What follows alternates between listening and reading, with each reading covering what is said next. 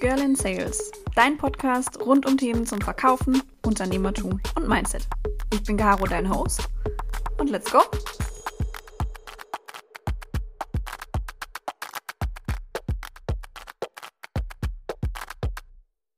Hallo meine Lieben. Es freut mich sehr, dass ihr zu einer neuen Folge Girl in Sales eingeschaltet habt. Ich bin heute tatsächlich das erste Mal bei Girl in Sales nicht alleine und nicht zu zweit, sondern ich bin zu dritt.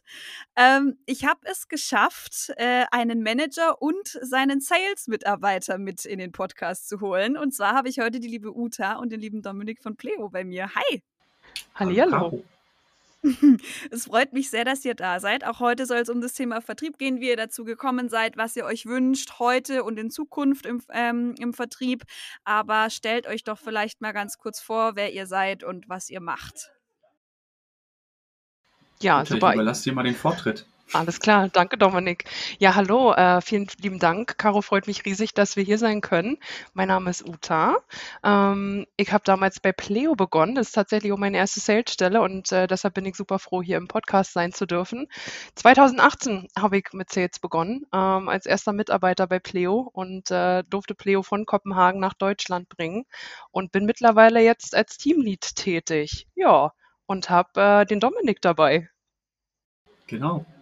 Ja, ich bin Dominik, habe jetzt im Januar bei Pleo gestartet, im Vertriebsteam bei UTA. Ähm, bin jetzt hier als Senior Account Executive dafür zuständig, ähm, outbound sozusagen Kunden anzugehen, neue Kunden zu gewinnen äh, und freue mich auch dabei zu sein.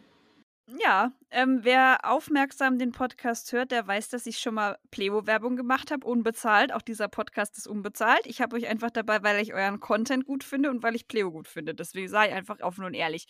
Ähm, Erzählt mir doch vielleicht mal, wie ihr beide zum Vertrieb gekommen seid. Also Uta hat gerade erzählt, es ist ihre erste Salesstelle. Auch für mich war EchoBot die erste Salesstelle. Wie war das bei dir, Dominik?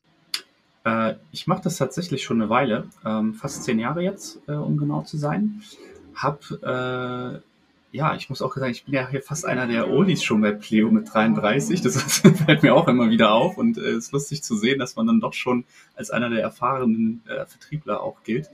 Ähm, ich habe recht früh ähm, Erfahrung mit Vertrieb gemacht und zwar ähm, schon vor meiner Ausbildung als Hotelfachmann. Ähm, als ich noch mein Abi gemacht habe, ich weiß nicht, darf man eigentlich Firmennamen hier überhaupt nennen? Ist das, äh, ist das überhaupt im Podcast? Ihr dürft machen, was ihr wollt. Ihr dürft sogar fluchen, wenn er lustig ist. Oh, sehr gut. Ähm, ja, ich habe äh, einen Bekannten gehabt, der hat versucht, mich damals für die Deutsche Vermögensberatung äh, zu gewinnen. Und ich bin äh, damals also ganz harte Schule. Ähm, durfte ich auf so ein Trainingscamp von denen äh, in Brandenburg haben die da so einen riesen Learning Hub ähm, und habe da zwei Tage mich mal reingesetzt, um dann festzustellen, dass das so gar nicht meins ist, weil es dann hieß, ähm, schreib doch mal auf, wen du so kennst und wen würdest du morgen zu deiner Geburtstagsparty einladen, damit die dann wieder neue Leads bekommen. Ähm, und da habe ich mich irgendwie gar nicht wohlgefühlt mit dabei und habe dann auch relativ schnell gesagt, nee, da suche ich mir dann doch lieber was anderes. Äh, und bin dann, habe dann Pizza ausgeliefert am Ende. Aber ähm, ja, und habe dann auch äh, tatsächlich vor meiner Ausbildung als Hotelfachmann äh, ein Jahr ein Praktikum machen müssen. Äh, in Telemarketing damals im Estrell Hotel, das kennt man vielleicht, wenn man in Berliner ist. Ähm, und habe äh, für die Show Stars und Konzert äh, Tickets sozusagen ähm, verschenkt für, äh, ja, für, für Unternehmen. Also hauptsächlich habe ich da angerufen, Apotheken, Tankstellen, die dann unsere Flyer und ähm, Poster aufgehangen haben. Die haben dann da von mir Freikarten für bekommen. Und das habe ich tatsächlich damals gar nicht so als Vertrieb ähm, wahrgenommen für mich. Das war halt einfach mein Job. Ich habe da angerufen und denen das angeboten. Ähm, aber so rückblickend war das dann doch schon so die ersten Erfahrungen, die ich damals sammeln konnte. Und ähm, bin dann über Umwege, äh, ja, nachdem ich ein halbes Jahr auf einem Kreuzfahrtschiff gearbeitet habe, dann ähm, im Vertrieb tatsächlich gelandet. Damals erst in der Fitnessbranche, dann ähm, ja, in verschiedenen Startups und äh, zuletzt dann bei Parknow dann sogar Vertrieb an ähm, Städte gemacht. Also habe da recht viel schon durch von Partnermanagement, B2C, B2B-Sales ähm, und jetzt halt wieder B2B, weil ich dann jetzt nach fast zehn Jahren festgestellt habe, dass mir das am meisten Spaß macht. Ähm, ja, und bin super happy jetzt. Ja, sehr schön. Also äh, das mit der DVAG, also beziehungsweise Deutsche Vermögensberatung, ist bei mir ähnlich. Das war bei mir auch der erste Berührungspunkt mit Vertrieb, aber dazu kommen wir gleich. Uta, wie war das denn bei dir? Was hat dich dazu gebracht, dich direkt im Sales zu bewerben und das dann auch direkt als erste Salesstelle zu machen. Also bei einem Unternehmen, was nicht deutsch ist, was man in Deutschland komplett neu aufbauen muss. Also stelle ich mir anspruchsvoll vor. Ja, ähm, ist auch genau so tatsächlich und noch ein bisschen mehr, aber ich glaube, der Spaß, der der war einfach, äh, zu groß und ich hatte einfach Bock, äh, muss ich jetzt mal so sagen. Ich habe damals in Wien gelebt und habe dann gemerkt, okay, Österreich ist nicht so hier willst du nicht für immer bleiben. Und irgendwie hat mir mein Bauchgefühl gesagt, guck doch mal, was es so in Dänemark gibt. Ich habe da noch nie erlebt, aber hatte irgendwie Lust drauf. Und dann habe ich äh, gegoogelt, ich habe eigentlich nach Stellen im Business Development gesucht, weil ich damals im, in der Wirtschaftsprüfung und im Business Development gearbeitet habe ähm, und bin dann durch Zufall nur auf Pleo gestoßen. Und dann habe ich mir irgendwann die Account Manager Stelle angeguckt und dachte mir so, alles klar, Uta, das bist du. Beworben, bam, boom, zack, bang, wurde eingestellt. Und ich habe mich aber, muss ich sagen, nicht unbedingt für eine Sales-Rolle ähm, entschieden, sondern eher für das Unternehmen und für die Leute, mit denen ich gesprochen habe. Ich hatte einfach so, so eine Lust, äh, bei dem Unternehmen zu sein und da auch einfach mitwirken zu können, ähm, ist heute noch genauso und äh, mit den Leuten zu arbeiten, weil die mich so geflasht haben. Die Energie, die Vision und äh, einfach diese, diesen Owner, dieses Ownership, was man da kriegt, dachte ich mir, Uta, das willst du haben, so willst du arbeiten. Und ähm, ja, bin sehr glücklich mit meiner Entscheidung. Ja, mega. Also ich meine, so soll es ja eigentlich sein. Tatsächlich äh, ist es ja immer so ein bisschen schwierig, wenn man im Vertrieb anfängt und vorher noch keine Berührungspunkte damit hatte. Was hattet ihr denn für einen Eindruck vom Vertrieb, ähm, bevor ihr dann letztendlich im Vertrieb angefangen habt? Also Stichwort Ergo-Skandal, Stichwort Drückerkolonne, Stichwort Staubsaugervertreter. Wenn man euch mit 18 gesagt hätte, ihr ist irgendwann im Vertrieb, äh, wie hättet ihr reagiert? Ähm, gute Frage.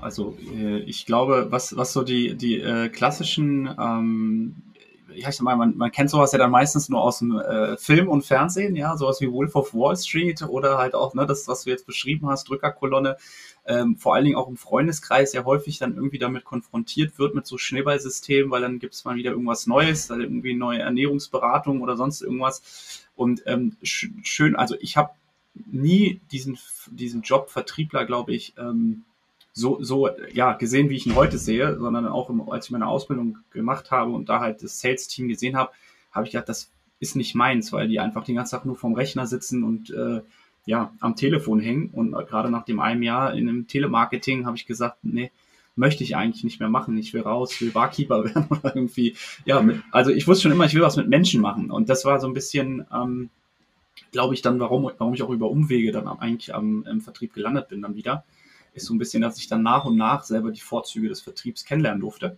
Ähm, aber ich hatte jetzt, ja, ich will jetzt nicht sagen, ein schlechtes Bild von Vertrieblern, aber vielleicht auch nicht äh, äh das Beste, sagen wir es mal so. Weil es ja doch immer sehr materiell äh, auch getrieben ist, sage ich mal, das, das Bild, was man so hat. Ne? So die, die alles verkaufen und da geht es nur um schnelle Autos und äh, viele Geldbündel. Das ist ja auch so ein bisschen, was dann so im Film äh, häufig so, ja, wie, so, so äh, gezeigt wird, sage ich mal. Mm. Mhm. Wie ist es bei dir, Uta? Hattest du ein negatives Bild vom Vertrieb? Weil du hast dich ja jetzt letztendlich wegen der Company für den Job entschieden. Ja, richtig. Ähm, ich hatte tatsächlich überhaupt gar kein negatives Bild ähm, vom Vertrieb, eher im Gegenteil. Das liegt daran, dass mein Papa schon so lange ich denken kann und noch länger, also seit mehr als 30 Jahren, so alt bin ich noch nicht mal, im Vertrieb arbeitet, nämlich in der Automobilbranche. Und äh, deshalb, mein na, Papa natürlich, ne, ähm, mein absolutes Vorbild. Und ähm, er hat auch immer, wenn ich darüber erzählt habe, was mein Papa denn macht, und ich gesagt habe, er ist Verkäufer, hat er immer gesagt, Uta, ich bin nicht nur Verkäufer, ich bin Verkaufsberater. Und dann hat er mir das irgendwann mal erklärt und dann dachte ich mir, ja, alles klar, das macht er. Und äh, natürlich, der fährt den ganzen Tag mit dem Auto rum, dann saßen die Kinder auch öfter mal mit drin und wir haben dann auch immer zugehört. Wir mussten dann natürlich immer still sein, aber dann haben wir mal mitgekriegt, äh, immer wie, wie Papa so berät halt. Und deshalb war für, für mich Vertrieb nie nur verkaufen, sondern in erster Linie halt immer beraten. Und das Coole ist halt genau das gleiche machen wir bei Pleo. Deshalb war der Ansatz für mich immer, also nie irgendwas Komisches. Ich verstehe, deshalb habe ich noch nie so richtig verstanden, wie man den Vertriebsberuf blöd finden kann, weil ich ja wusste, wie man verkaufsberät, sage ich jetzt mal, also in erster Linie eben berät und das ist ja total spannend, ne? Pain Feature Value, also wirklich rauszufinden, was pisst dann den Kunden in dem Moment an und wie kann ich da helfen. Äh, da fängt der Vertrieb an Spaß zu machen. Ähm, deshalb war das für mich nie negativ belastet, dieser Begriff. Okay, sehr schön. Also dann sind wir da zumindest alle drei einigermaßen d'accord, finde ich sehr gut. ich gebe jetzt mal dir Dominik und Uta, du darfst ihm jetzt mal auf die Finger gucken. Die Möglichkeit, pitche mir in eineinhalb Sätzen das, was Pleo macht damit unsere Hörer wissen, was ihr macht. Das ist jetzt fies. Das war nicht eine Frage, mit der ich gerechnet habe. Ich weiß, ich weiß, aber es weiß ja sonst keiner, was wir machen. Äh, also was ihr macht. Also, wisst ihr, ich, ich rede hier die ganze Zeit, wie toll ich euch finde. Und ja. äh, ne, also ich meine, du bist im Sales. Finde ich gut. Und da würde ich auch einfach mich genau an Uta richten, weil das hat sie irgendwann mal von sich gegeben. Das fand ich sehr smart. Und zwar verkaufen wir ein schlaues Stück Plastik ähm, hat sie es damals genannt. Und genauso ähm, empfinde ich es auch. Also im Grunde genommen ist es so, dass ja jedes Unternehmen Ausgaben hat und ähm, wir genau halt da ansetzen, dass eigentlich wir es jedem Mitarbeiter ermöglichen wollen, Ausgaben zu tätigen. Und da aber ja meistens leider ein sehr lästiger Rückerstattungsprozess dranhängt und den wir halt sehr smart gelöst haben, sodass der Mitarbeiter eigentlich keine Arbeit mehr mit hat und auch das Finance-Team das ziemlich cool findet in den meisten Fällen, weil sie nämlich alle Ausgaben in Echtzeit einsehen können ähm, und alles, was buchhalterisch wichtig ist, halt auf einen Schlag sehen können. Also sparen sehr viel Zeit äh, und Nerven, würde ich sagen. Und ich kannte vor allen Dingen, also da vielleicht auch nochmal, warum bin ich überhaupt bei Pleo gelandet? Ich habe das ähm, so hart nachempfinden können, äh, weil ich halt jahrelang aus der eigenen Tasche auslegen musste, teilweise bis zu 1000 Euro, weil ich viel gereist bin. Und wenn du dann zwei, drei, vier Wochen auf dein, äh, auf dein Geld eigentlich warten musst, bis du es wieder hast, ähm, das ist schon ein richtiger krasser Pain gewesen für mich in jedem Vertriebsjob, den ich bisher hatte. Und deswegen habe ich das gehört und dachte mir, was gibt's Geileres? Ich möchte das Ding verkaufen, weil ich würde sofort kaufen. Und ähm, ja, für mich ist auch klar, sollte ich irgendwann mal woanders sein, äh, ich zahle es zur Not aus der eigenen Tasche, weil ich, es macht so viel Sinn einfach. Es ist, es ist echt ein cooles Produkt. Hm, vielleicht mal so eine Frage von Vertriebler zu Vertrieblern. Sowohl Echobot als auch Pleo setzen ja Dinge, die bisher schon immer so gemacht wurden. Ja, also wir kommen jetzt hin und wollen den Leuten sagen, so wie du es aktuell machst, kannst du es machen, aber ich zeige dir was, wie es besser geht. Gerade wenn es um das Thema Finanzen geht, ist es ja sehr, sehr schwer, ähm, den richtigen Ton zu finden, ähm, die Leute vielleicht auch nicht direkt vor den Kopf zu stoßen. Keiner will hören, dass so wie er es gerade macht, falsch ist oder schlecht ist oder dass es besser geht. Das sind wir Menschen einfach so. Wir können mit Kritik meistens nicht so furchtbar gut umgehen, auch wenn wir das immer behaupten. Was ist denn eurer Meinung nach so dieser schmale Grad, auf dem ihr regelmäßig unterwegs seid im Vertrieb? Also sowohl im Outreach, also im Outbound Sales, in der Kaltakquise im Zweifel, als auch dann tatsächlich in euren Beratungsgesprächen. Weil ich könnte mir gut vorstellen, dass es ein paar Leute gibt, die uns zuhören, die ähnlich disruptive Geschichten verkaufen und die da manchmal auch noch an ihre Grenzen kommen. Ich würde da das Wort einfach mal an Uta übergeben, weil ich glaube, äh, wir wollen es ja hier ein bisschen abwechslungsreich auch gestalten. Absolut. Ja, also wenn ich es jetzt richtig verstanden habe, dein, deine Frage, ähm, wir verkaufen eigentlich ein, ein sehr futuristisches Produkt. Äh, inwieweit passt das eigentlich zu dem Markt, den wir ansprechen wollen?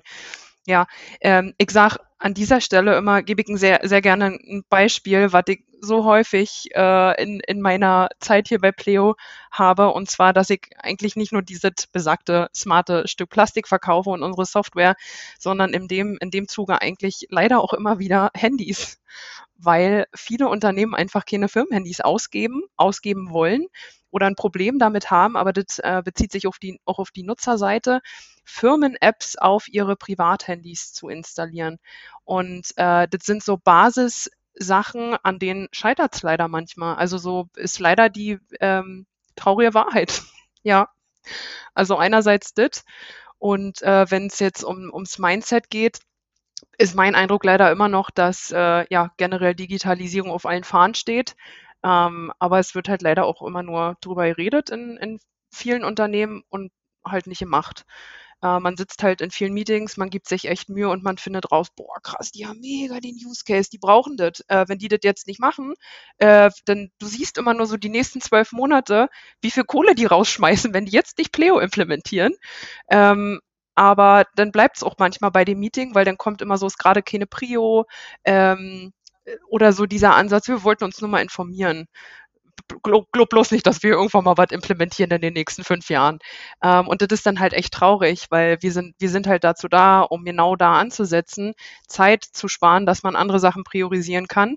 Ähm, ja, sind leider so zwei sehr wesentliche Dinge, denen wir immer noch häufig begegnen. Aber es gibt auch komplette Gegenteile.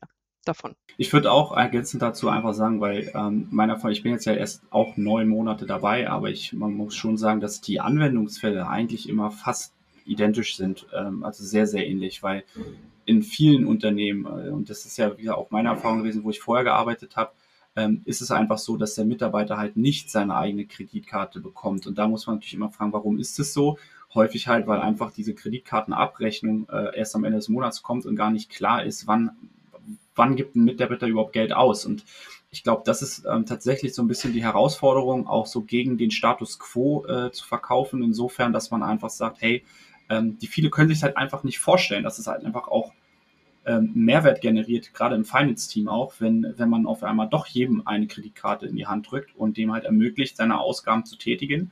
Und da ist vor allen Dingen häufig dann auch die Angst, ähm, was, was machen wir denn, wenn jetzt auf einmal jeder einfach privat seine Sachen bezahlt mit so einer Karte? Ja, und das ist ein bisschen auch so ein bisschen klar zu machen, dass man halt durch so ein Tool wie Pleo ähm, auf der einen Seite durch die Echtzeittransparenz ähm, viel, viel dazu gewinnt einfach ähm, und viel mehr Insights darüber bekommt, was überhaupt im Unternehmen passiert. Ähm, und das viel sicherer auf der, einen, auf der anderen Seite auch ist, in, als wenn ich jetzt einfach nur eine Firmenkreditkarte habe, die beim Chef liegt, ähm, wo dann 20 Mitarbeiter ständig auf, an der Stange stehen und die ihm seine Karte haben möchten ähm, und am Ende halt genau nicht klar ist, wer hat denn die Ausgabe überhaupt getätigt und von wem kriege ich denn jetzt eigentlich meinen Beleg für diese Buchung. Ähm, ja, das sind eigentlich so äh, die Themen. Und dann muss man dazu sagen, gibt es aber auch viele Firmen, was, was Uta meinte, ähm, die halt das auch ganz klar als Mitarbeiter-Benefit inzwischen ähm, nutzen und sagen, wir haben hier beispielsweise ein 100 Euro Learning-Budget, was wir an die Mitarbeiter ausgeben wollen. Ähm, und da macht es total Sinn, einfach dem Mitarbeiter eine virtuelle Kreditkarte vielleicht auch einfach nur äh, auszuhändigen und zu sagen, da sind jetzt 100 Euro drauf und damit kannst du halt einfach dein, deine Kurse, was auch immer du machen möchtest, in dem und dem Rahmen kannst du davon buchen und dein Teamleiter oder ähnliches kann das dann halt sich angucken, freigeben und äh, es geht halt direkt in die Buchhaltung. Also da sind einfach die, ich glaube, dass viele, viele Finance-Leader, äh, gerade wir waren jetzt auch auf dem Accounting Summit letzt, äh, vor ein, zwei Wochen, ähm, viele sich schon auch mit Digitalisierung im Finance-Bereich beschäftigen. Ich glaube schon, dass man das merkt. Ähm, und dass wir da auch den Vorteil haben, dass halt gerade viele Fintechs auch im Markt äh, drängen und da viel passiert. Ähm, aber ja, was Uta schon meinte, leider und du auch, Caro, leider gibt es dann doch häufig genau die, die sagen, das haben wir jetzt schon immer so gemacht und ähm, dann nicht dann sofort den Mehrwert erkennen und das meistens leider dann erst in der Umsetzung kommt, wo man denkt, warum habe ich denn das eigentlich die ganze Zeit anders gemacht? Das ist ja total sinnlos. Seht ihr dann eure Aufgabe eher in dem Punkt, dass ihr den Leuten die Angst nehmen müsst? Oder seht ihr euch eher als Verfechter der Digitalisierung, die sagen, hey, äh, du sparst dir Geld, du sparst dir Zeit, ähm, du bist sicherer unterwegs, weil weniger fehleranfällig. Ähm, was ist da eurer Meinung nach der wichtigere Punkt? Oder sind die vielleicht gleich wichtig?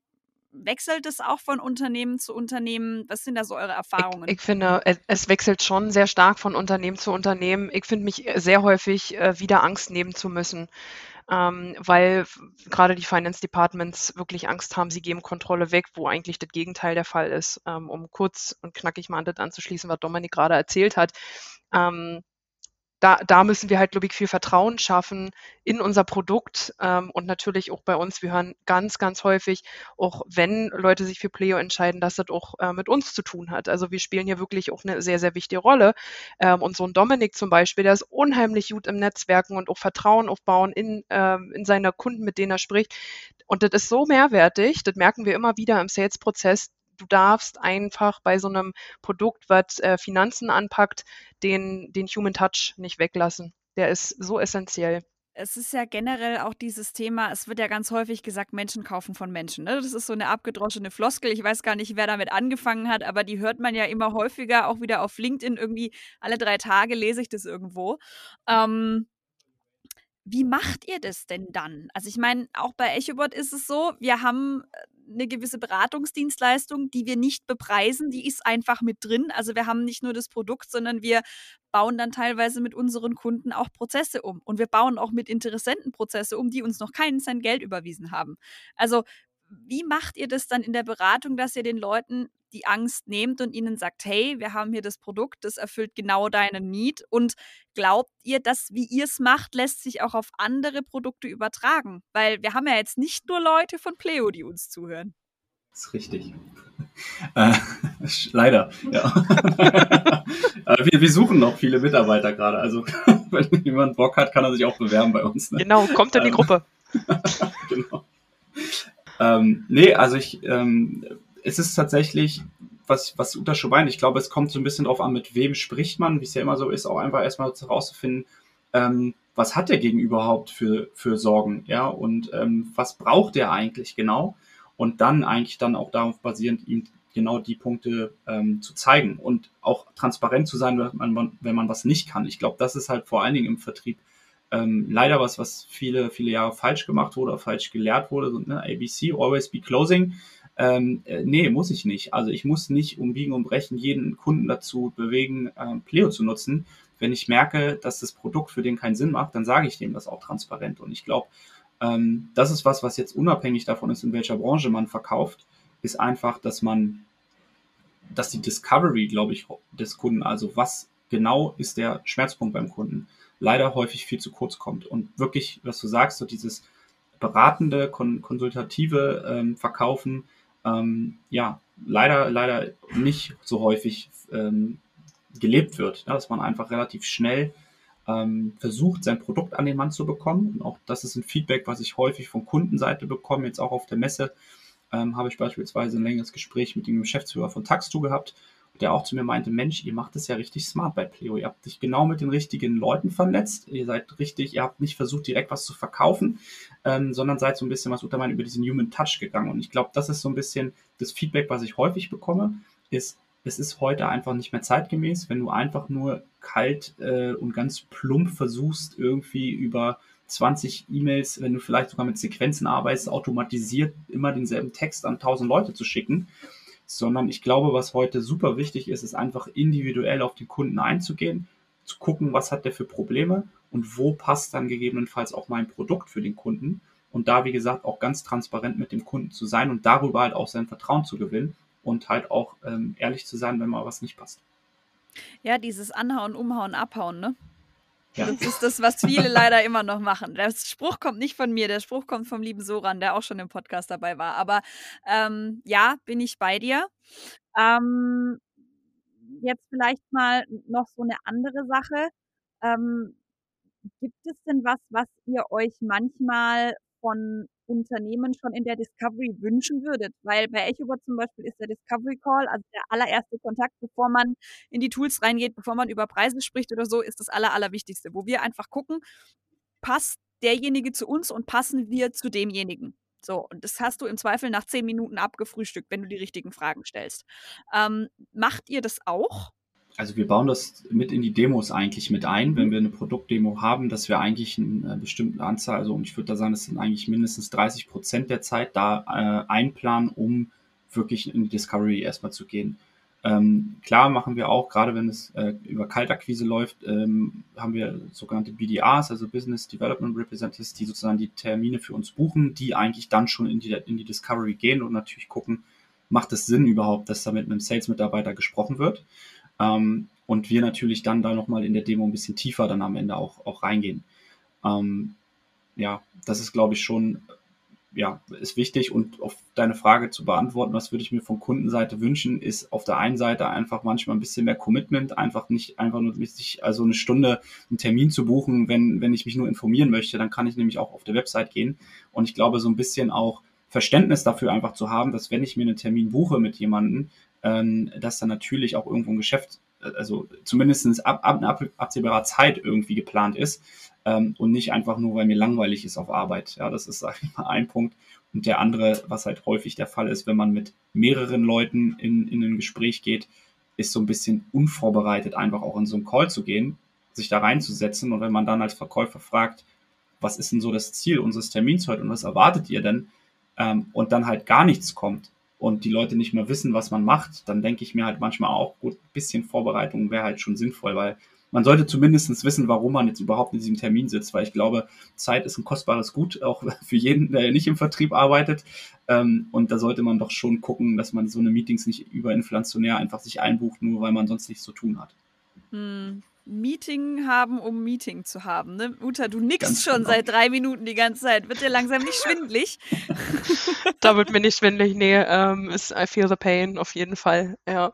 ja. Vorbereitung und äh, was mir auch immer wichtig ist, auch einfach äh, mitmachen im Meeting. Mhm. Weil wir machen ja nicht stumpf äh, irgendwie 30 Prozent am Anfang Discovery, dann droppen wir alle Features und dann äh, fragen wir kurz, wie geht's jetzt weiter, sondern die, die Discovery hört ja nie auf. Also wir zeigen zwar natürlich was, aber mir ist halt immer wichtig, auch im Meeting, dass der Kunde mal so ein Ah oder Oh oder hm, mir fällt mir vielleicht doch nicht so von sich gibt, ne? damit ich mal ein Gefühl dafür kriege, okay, ähm, fällt dir, was du gerade siehst? Äh, siehst du hier irgendwas irgendwie noch Probleme, dann äh, lass uns das gerne adressieren. Deshalb, ähm, das habe ich schon lange nicht mehr gemacht, einfach auch mir vorher vom Kunden immer Commitment eingeholt und ihr sagt, hey, können wir uns auf eine Sache bitte einigen, wenn du irgendwo bei irgendeiner Sache, die ich dir heute zeige, Bauchschmerzen hast und dir fällt es nicht, dann melde dich und sag mir unbedingt Bescheid. Weil äh, das ist nicht mein Job, die hier ähm, auf Teufel komm raus was zu verkaufen. Ich möchte wissen, ob es passt. Ähm, und wenn man das am, vorher, am Anfang kurz klarstellt, dann hat man zumindest so das Jahr, schon mal ein erstes Jahr vom Kunden und die fühlen sich vielleicht auch wohler, solche Sachen anzusprechen, weil ich glaube, manchmal haben die dann wirklich auch Bauchschmerzen, überhaupt was zu sagen und denken sich, äh, da sage ich jetzt mal lieber nichts, das fresse ich lieber an mich rin und äh, ärgere mich danach und sage meinem Chef, das ist doch nicht für mich. Und dann melde ich mich lieber nie wieder bei dem, bei der Person. Und äh, ja, dann fäng, fängst du mit dem Jason an. Na, hoffentlich natürlich nicht, aber Nein, klar, also geghostet zu werden ist somit die unangenehmste, Neben, äh, unangenehmste Nebenerscheinung, wenn man im Vertrieb arbeitet. Ähm, und da kannst du eine noch so hohe Closing Rate haben. Du wirst immer mal wieder jemanden dazwischen haben, der dann meint, äh, es tut der, dem Weltgeschehen besser, wenn er sich nicht mehr bei dir zurückmeldet. Da hatte ich tatsächlich jetzt bei der Messe auch ein ganz äh, spannendes Gespräch, weil er auch eine Kundin meinte, ja, was ist denn, was kann denn klarer sein, als wenn ich mich nicht mehr melde? Und dann habe ich sie auch angeguckt, meinte, na, wie wär's dann einfach mal mit einem Nein, kein Interesse, weil dann weiß man nämlich auch, woran woran es ist, äh, woran es liegt, ja, aber so, ähm, ja, da sieht man mal wieder, wie auch da die, die Vorstellung so ein bisschen auseinandergeht, weil ich finde das auch eigentlich, gerade wenn sich beide Parteien Zeit genommen haben für ein Gespräch, eigentlich unnötig und ähm, auch ein bisschen respektlos einfach, weil man sagt, man meldet sich dann einfach gar nicht mehr bei demjenigen, ähm, weil am Ende, wie gesagt, gab es ja zumindest mal am Anfang eine Intention, irgendwie zusammenzuarbeiten und da finde ich, reicht es ja manchmal einfach aus zu sagen, hey, passt gerade nicht oder bitte melde dich im nächsten Jahr nochmal oder was auch immer. Mhm. Aber dann weiß man als Vertriebler zumindest, woran man ist und muss nicht beider Seiten Zeit verschwenden am Ende.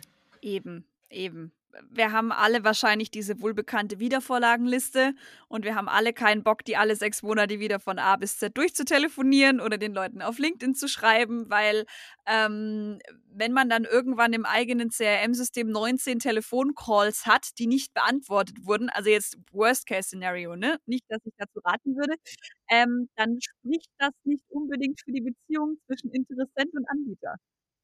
Ne? Ja. Richtig, ja. Zum Thema Kommunikation. Ich werf mal was komplett random ein. Ähm, die Serie Love on the Spectrum on Netf äh, auf Netflix. Ich gucke die an und denke mir so, ihr kommuniziert so authentisch, so echt miteinander.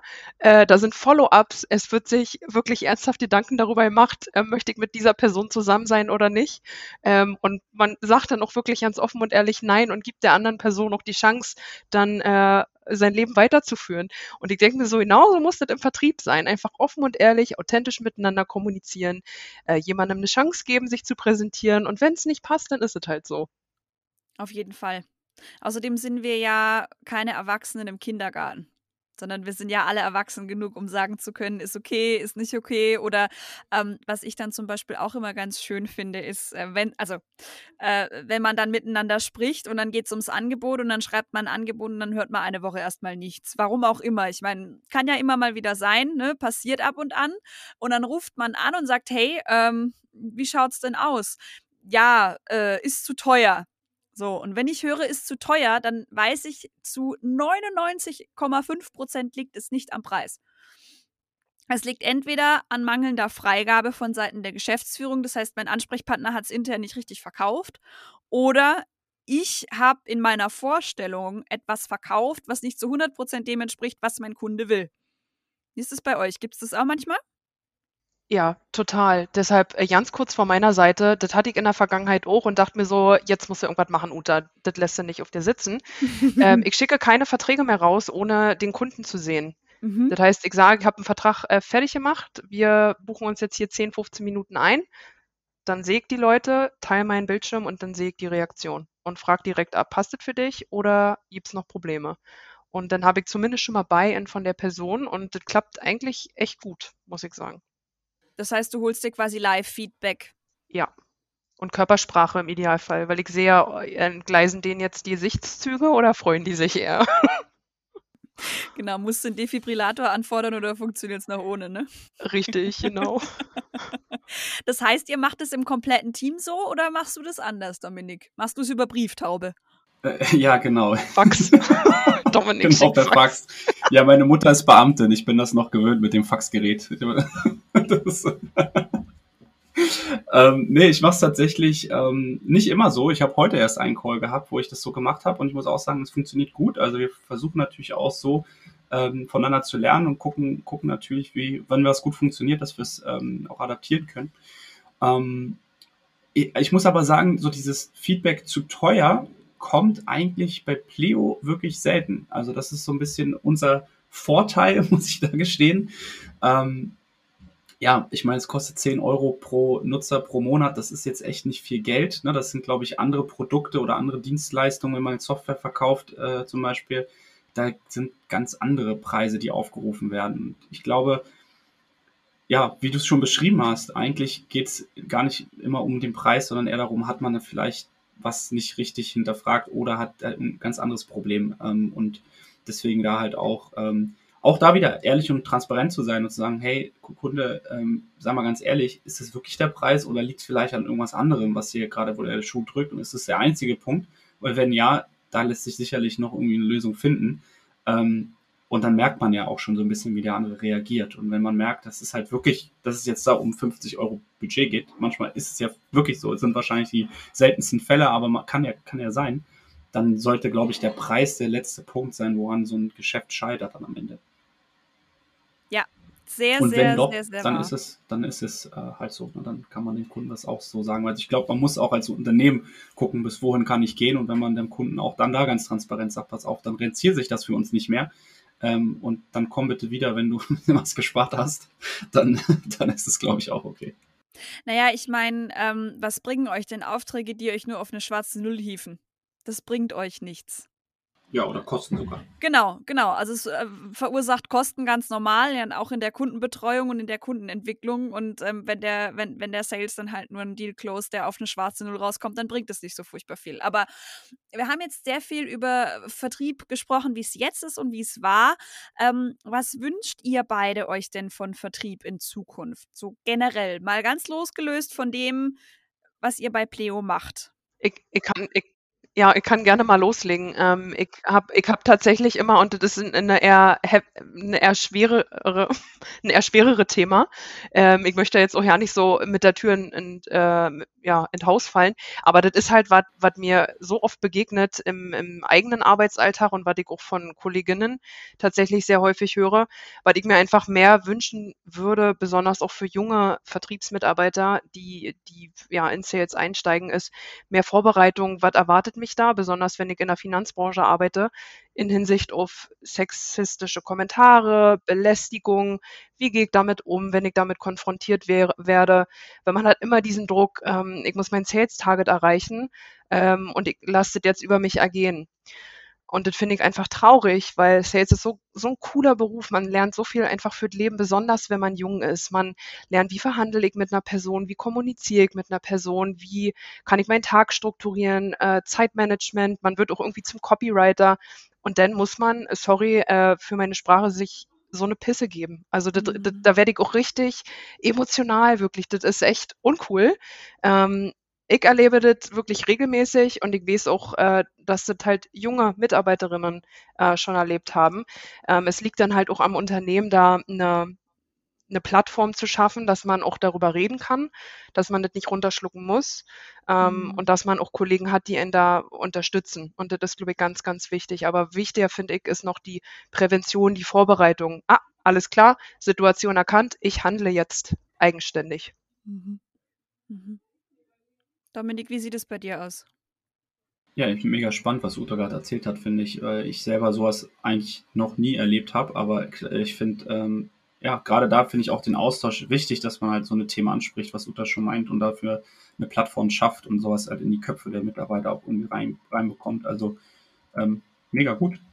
Ähm, ich glaube, bei mir ist es eher so, was, was hätte ich mir früher eigentlich vom, ähm, vom Vertrieb erhofft, weil ich mhm. glaube, Vertrieb ist einfach ein sehr zahlenorientierter, zahlengetriebener Beruf. Ähm, und was mir häufig gefehlt hat, ähm, ist so ein bisschen der menschliche Bezug, sondern dass man am Ende nur noch ein, ja, eine Zahl ist ja, und man seine Quoten bringen soll. Mhm.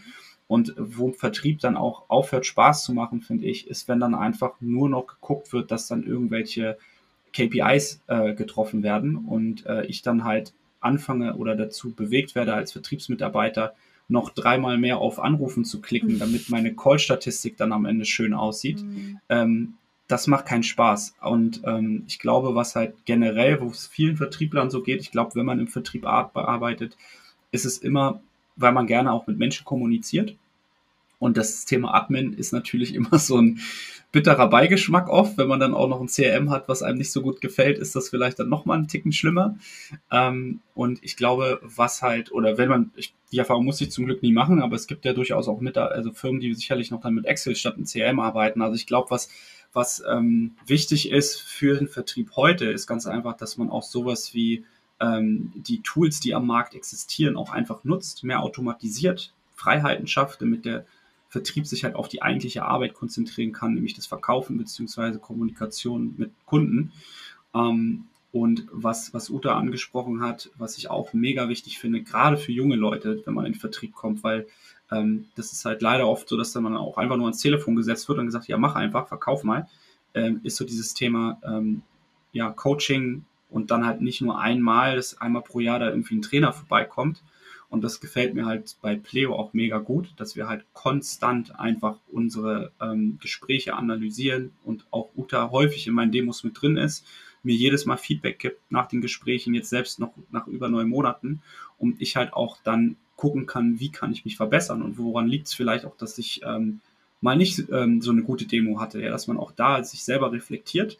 Ähm, und da muss ich sagen, hatte ich halt vorher in keinem Unternehmen, so wie ich es jetzt bei Pleo habe, dass man einfach wirklich konstant sich mit sich selber ähm, beschäftigt auch.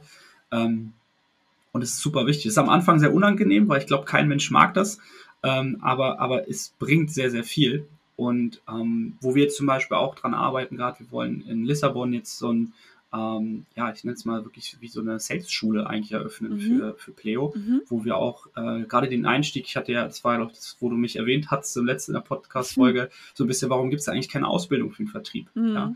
Und ich glaube, das ist sowas, wo ähm, wo es hingehen wird, ähm, ist einfach das Unternehmen, ist es schwierig, gute Leute zu finden. Und ich glaube, was halt fast ähm, wo, woran es, sag ich mal, oft habert, ist einfach, dass es diesen schlechten, diesen schlechten Blick auf diesen Sales-Job gibt und dass man da eigentlich schon anfangen muss, an Unis gehen muss äh, und einfach Aufklärungsarbeit leistet und Leute heiß macht einfach auch auf den Job und sagt, hier, guck mal, wir haben hier ein richtig cooles äh, Drei-Monats-Programm, du kannst nach Lissabon fliegen und kriegst alles beigebracht, was wichtig ist für den Vertrieb und kannst dann halt auch ähm, Perspektiven aufzeigen und sagen, guck mal, du startest hier vielleicht als BDA, kannst dich aber dann innerhalb von x Monaten zum Sales Manager irgendwie entwickeln ähm, ich glaube, das ist was, was ähm, viele Unternehmen halt einfach falsch machen oder nicht, nicht richtig machen heute.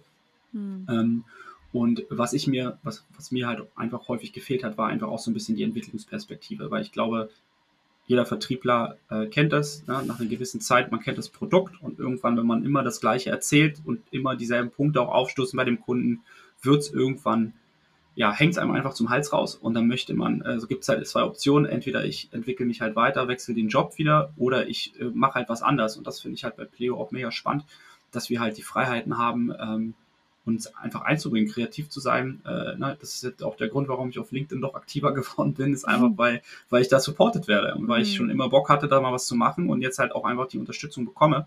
Und ich glaube, Caro, ähm, du hast ja letztens auch schon mal was erwähnt, dass du ja, glaube ich, fast ein, einen Tag irgendwie investierst in der Woche ähm, für, dein, für deine ganzen LinkedIn und ähm, ja, Social Posts. Und ich finde das super wichtig, dass man da einfach den Rückhalt von, von, vom Unternehmen bekommt ähm, und es halt nicht nur um Zahlen am Ende dann geht. Ja, auf jeden Fall. Also ich meine, klar, Zahlen sind wichtig. Wenn du im Vertrieb bist, dann bist du somit an der strategischsten Stelle im ganzen Unternehmen. Das heißt, wenn du nicht performst, kann auf kurz oder lang, egal wie gut deine Kollegen im Kundendevelopment arbeiten, irgendwann kein Gehalt mehr bezahlt werden. Das ist einfach Fakt, weil Upsellen und Crosssellen kannst du nicht bei jedem Kunden. Ähm, wenn jemand zehn Mitarbeiter hat und zehn Karten brauchst, kannst du ihm keine 50 verkaufen. Funktioniert nicht. das ist einfach eine Rechnung, die so nicht aufgeht.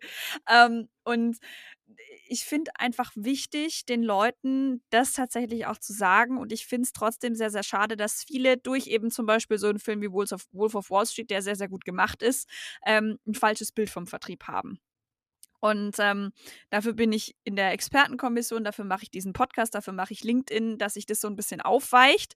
Ähm, und ich glaube, dass wir da generell aktuell in der Branche auf einem guten Weg sind, aber es dauert auf jeden Fall noch eine kleine Weile, bis wir an dem Punkt sind, wo wir alle drei sagen würden, so ja, ist okay, kann man machen.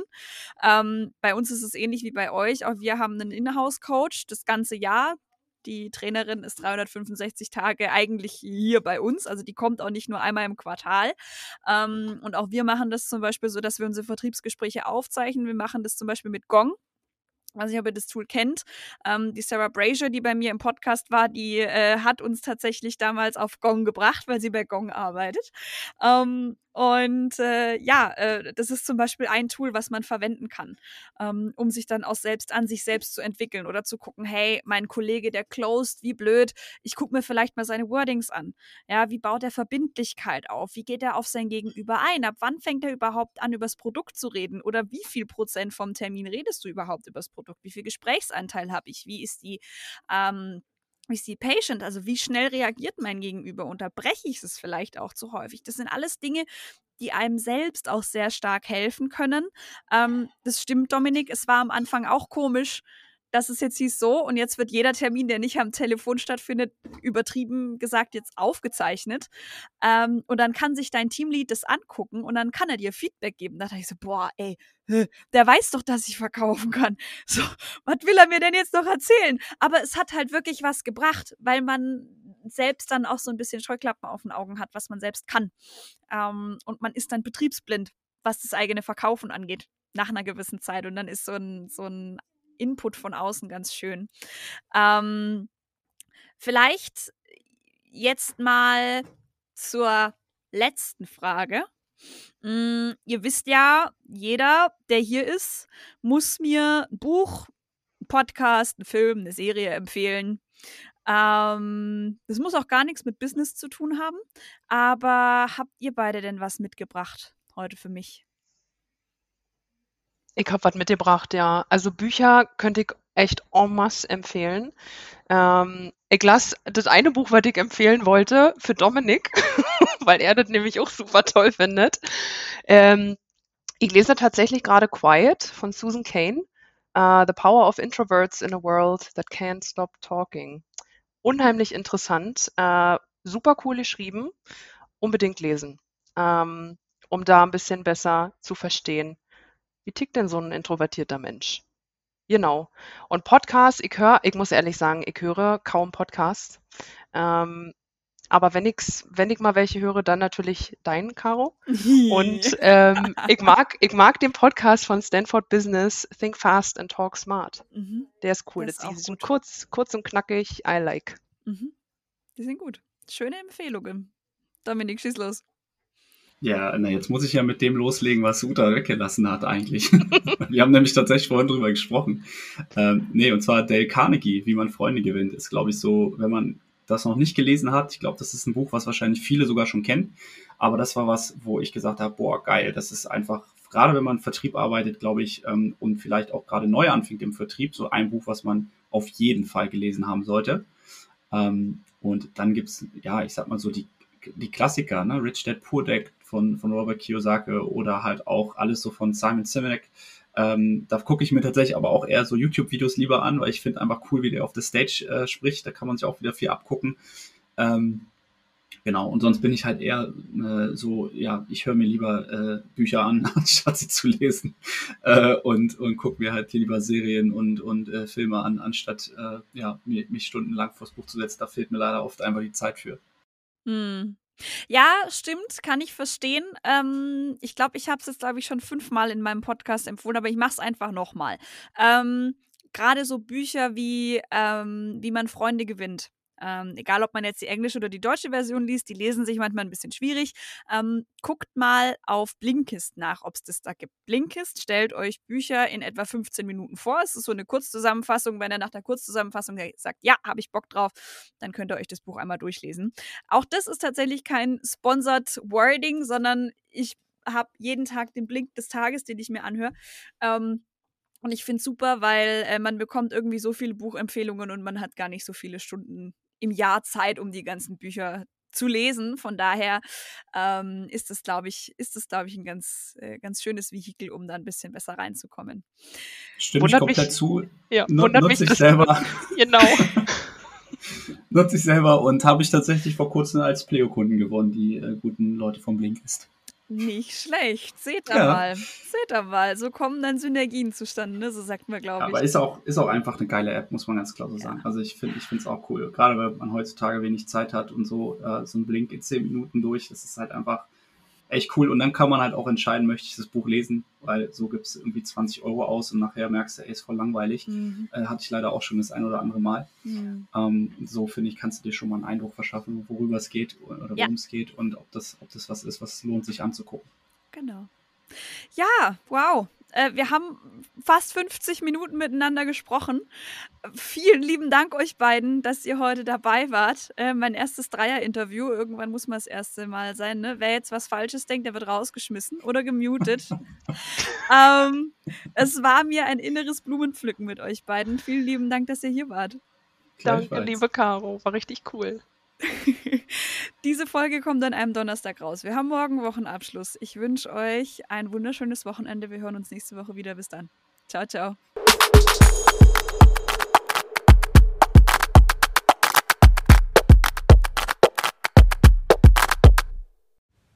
Übrigens, Pleo veranstaltet am 9. Dezember einen ganzen Tag lang den Forward Summit, auf dem Speaker von einigen der größten und innovativsten Unternehmen der Welt zu Gast sein werden. Du kannst unter Vorträgen von unter anderem Netflix, Mercer, Spotify, Unilever und natürlich Pleo selbst aussuchen und von den Besten der Besten lernen und dich inspirieren lassen. Meld dich jetzt an, vollkommen kostenfrei.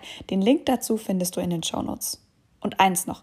Pleo ist dieses Jahr für den Publikumspreis beim Fintech of the Year Award nominiert. Wenn du Uta und Dominik so richtig happy machen möchtest, dann stimme über den Link in den Show Notes direkt ab.